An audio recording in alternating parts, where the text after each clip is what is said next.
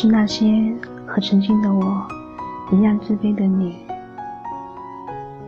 作为一个鲜少在社交网站上发布照片的人，我曾经深刻的反省，根本原因是不是因为我如今仍然的自卑？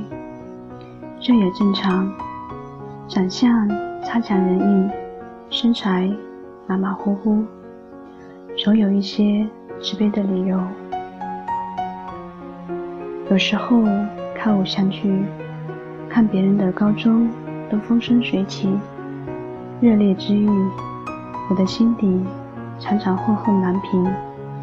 因为纵观我的青春期，简直可以用灾难两字来形容。我那时候是个小胖子，经常因此而受到朋友们的调侃，比如。我站在窗前，忧郁地说：“学习太累。”真想跳下去一死了之。朋友立马接一句：“别，别把地球砸穿。”胖意味着我很少买到合适的衣服，你永远不能指望一个常年穿深色运动服的女生能好看到哪里去。胖不说，我还经常生病，一个月里总有好几天的时间要吃药，甚至打针。生病带来的不适，给了我一种很消极的暗示。即使窗外的阳光再好，也觉得心头昏暗。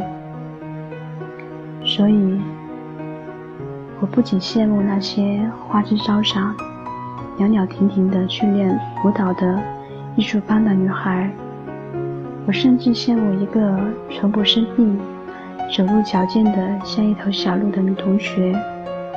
她看起来永远的那么活力满满。除此之外，我还不会唱歌，不会跳舞，不会任何的乐器。几乎没有任何的特长，所有属于青春少女的光芒，一到我这里，就变成了一派暗淡。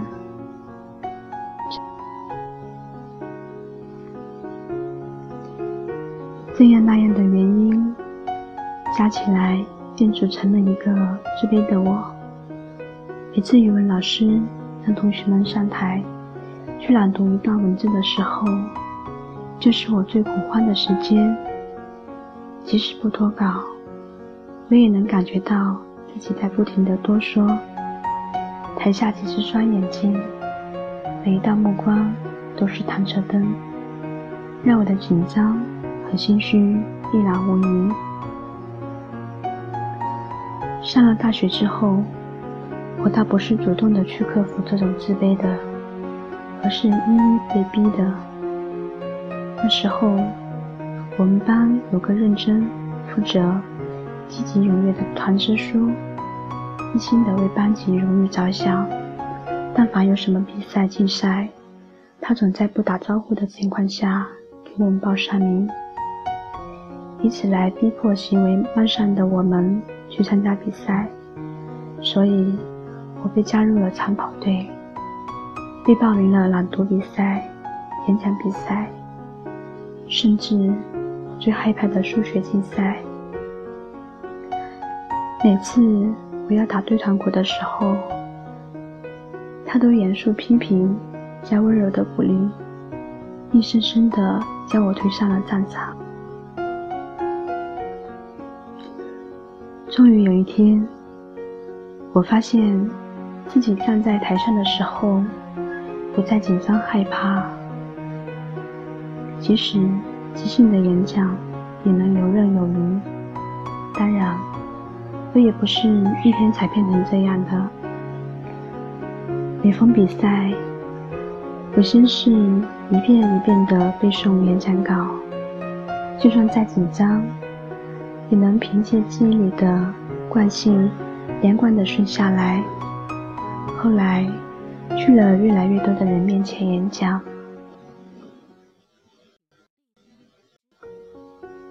听他们给我提的意见，然后一点点的对着镜子修正，终于我也变成了一个有台风的人。也是那之后，我才终于知道，从没有天生就能侃侃而谈的人。他们和你我一样，在人后沉默练习了无数遍，才终于得以侃侃而谈。这个世界上，总有解决问题的方法。觉得胖就减肥，身体弱就锻炼，写不好就多写。也许经过一万种尝试之后，你和我一样，仍然有些微的自卑，但至少我们终于能够坦诚。又宽容的爱这个不完美、略胆小却总在进步的自己。